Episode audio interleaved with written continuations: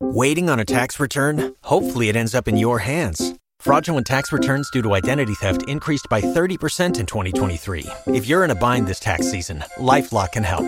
Our US based restoration specialists are experts dedicated to helping solve your identity theft issues. And all Lifelock plans are backed by the Million Dollar Protection Package. So we'll reimburse you up to the limits of your plan if you lose money due to identity theft. Help protect your information this tax season with LifeLock. Save up to 25% your first year at LifeLock.com slash aware.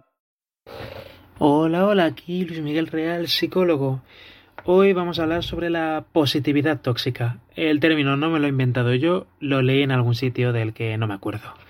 Y bueno, ¿en qué consiste esto de la positividad tóxica? Es básicamente ser demasiado optimista eh, de una manera que es dañino para nosotros. Porque, a ver, los discursos motivacionales y las frases del tipo tú puedes con todo, a veces se gana, a veces se aprende, o todo es posible si crees en ti mismo. Ese tipo de frases enlatadas se asimilan fácilmente por las masas, ¿vale? Independientemente de que pues mejoren los resultados en la vida o no. Son mensajes muy bien recibidos por cualquier persona porque, coño, son muy dulces. Sin embargo, a veces el camino hacia la salud mental pasa por validar todas nuestras emociones, sean más o menos desagradables, y no negar el dolor humano forzando una falsa alegría que eso, que la mayoría de las veces no es genuina. ¿Y qué es lo que se consigue con este rollete de positivismo, bueno, optimismo extremo? Esto lo saben desde hace años las grandes marcas, vamos, desde hace muchísimo. Y la gente es proclive a comprar más y cualquier cosa si les hace sonreír, a pesar de que no sea un bien o un servicio necesarios. Hay un libro muy bueno de Edgar Cabanas de, llamado eh, La Japicracia, ¿vale? Y bueno, este libro habla sobre la mercantilización de la felicidad y cómo el, todo el rollo este de Mr. Wonderful uh, es una estrategia de marketing más y ya está. El optimismo extremo fomenta las compras compulsivas y el consumismo más voraz. Y es que esa es la base del mercado de los libros de autoayuda, de muchísimas pseudociencias y el merchandising de tazas y camisetas con frases bien intencionadas del tipo sonríe es la solución a todos tus problemas. Que desgraciadamente pues no, la realidad no es así de simple en la gran mayoría de las veces. Y bueno, esto es un anestésico barato y accesible y a veces pues eso, es un producto más. Además de parecer inofensivo, es accesible y en muchos casos asegura un pequeño subidón de ánimo inmediato, ¿vale? O lo que llamaríamos en psicología un refuerzo conductual, a pesar de que raramente mejore nuestra vida a largo plazo, más allá del mero efecto placebo.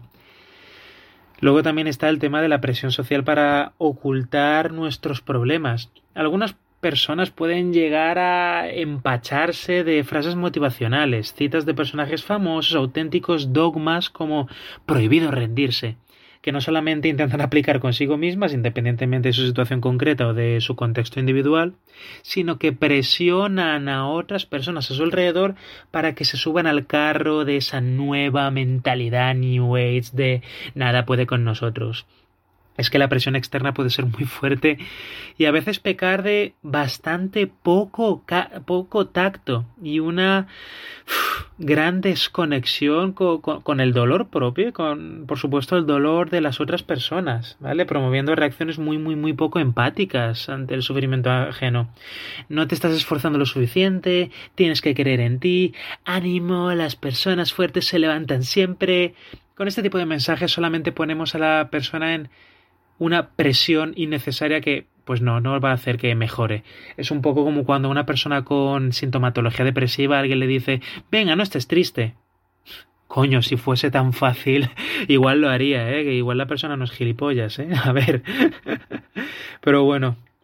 Uh, es que con este discurso de tan poco tacto, bueno, podemos poner a las otras personas en una muy difícil disyuntiva.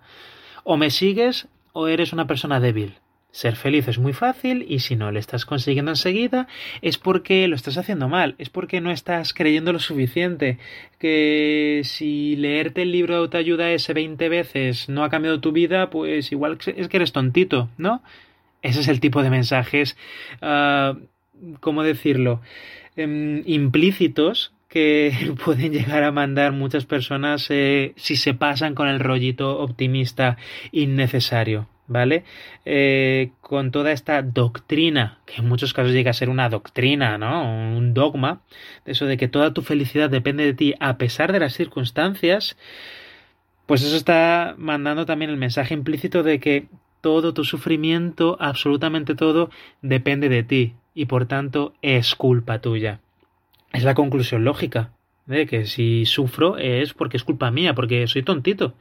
Y con esta filosofía de vida, pues muchas personas se olvidan de que el contexto importa, la suerte importa. No tenemos bajo nuestro control todos los factores en juego y por supuesto no todos empezamos desde el mismo punto de partida entonces muchas personas siguiendo intentando seguir el mismo método el mismo camino es muy difícil que lleguen a los mismos resultados siquiera remotamente parecidos vale Luego está el tema de negar el sufrimiento, negar los obstáculos. El discurso de la positividad extrema obliga a las personas a ponerse unas gafas de color de rosa con las que solamente van a ver una parte de la realidad.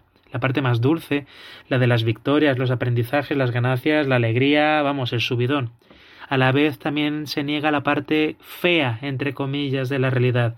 Las emociones no tan agradables como la tristeza, el enfado o el miedo, que, nos guste o no, también tienen una función en nuestra vida y también tienen eh, una función reguladora, también tienen una función adaptativa, es decir, la expresión de la tristeza, el enfado o el miedo, en su justa medida, son la máxima expresión de salud mental y, por supuesto, también de felicidad. No vamos a echarlas fuera, que somos humanos.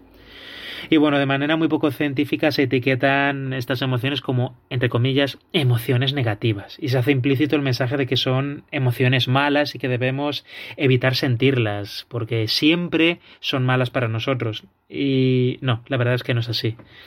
Este enfoque, pues, casi sectario en muchos casos, que, de personas que se lo toman un poco demasiado a pecho, crea una...